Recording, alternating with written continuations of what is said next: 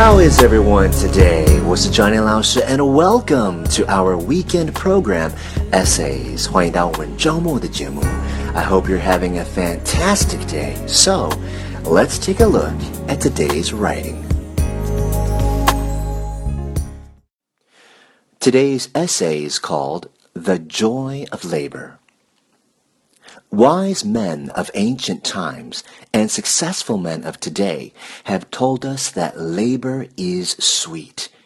Its reward is not material gain, but what one becomes by it. Work does much more for us than just giving us a living. It gives us our life and the reason for living. The real joys of life come from doing something and doing it well. All of us hope for success, but it is elusive and hard to keep.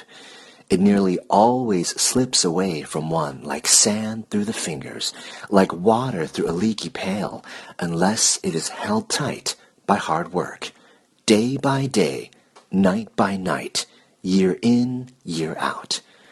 Everyone who fears failure should work harder and harder with a faithful heart as long as he lasts. And that's it for today's essay. Thank you so much for joining me.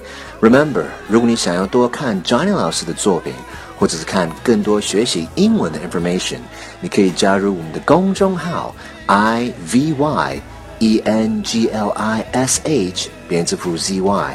我是 Johnny 老师，and I'll see you next time.